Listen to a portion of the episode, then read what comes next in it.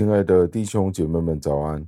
今天的题目是与我们的邻舍畅所欲言。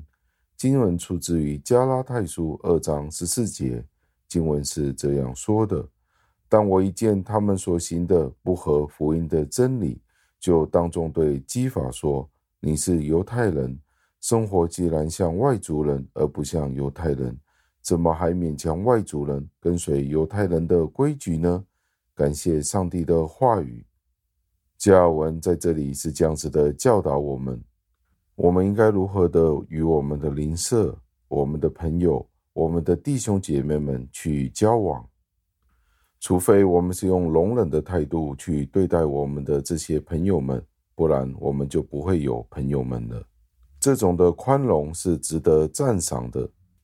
这些也包括了责备这些堕落的人的时候，也是需要温柔的，总要使一种与他们和好的方式将他们拉回来。我们不可以太过的严厉，因为如果我们经常的准备要责备人，只会使得这些人相当的气愤。很多人不断的去寻找可以攻击的对象，他们的圣洁只不过是为了要嘲笑其他人。而去责备其他的人，简单的来说，他们就是这个世界上最大的批评者。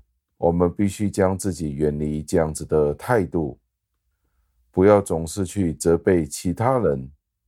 但是，如果我们整天都是围绕着那些阿谀奉承的人，那也是罪。我们应该好像逃避瘟疫一样，去逃避这些事情。所以，我们必须学习，为了爱我们邻舍的缘故，我们必须好像保罗在这里所说的，对他身边的人可以畅所欲言。尤其是当上帝的真理处于一个危险、被扭曲的情况之下，我们必须不惧怕任何的人。我们应该有一种从我们的内心上升出来对上帝的热忱。使得我们不会因为我们会有一个不好的名声，成为一个被毁谤的对象，而不去为上帝的真理所奋斗。我们必须遵从保罗在这里所教导我们的榜样。我们必须证明我们是要听从上帝的，而不是利用真理来换取谎言。另外，我们必须教导人。任何的话语都不可以掩盖上帝的真理，我们也不可以对真理加盐添醋。真理必须保持它纯洁与单一性。最后，让我们默想，我们好像终日都活在两个极端当中：一方面，我们可能会是极端的批评别人；另外一方面，我们是可能极度的阿谀奉承其他人。我们必须祈求恩典，懂得什么时候去赞美，什么时候应该要批评，什么时候应该要保持沉默。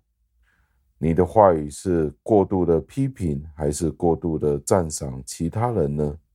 让我们小心，不要走入任何的极端当中。让我们一起祷告，亲爱的恩主，我们赞美感谢您，为了您今天话语的提醒。我们与我们身边的人，与我们的邻舍去交谈的时候，很多时候都会倾向于一个方向，一边是过于的批评，不然就是阿谀奉承。真理可以被扭曲、歪曲，或者甚至被牺牲。主啊，求您教导我们在什么情况之下说什么样的话，在什么情况之下应该沉默。忠于您自己，求您垂听我们的祷告，奉我主耶稣基督得胜的尊名求得，阿门。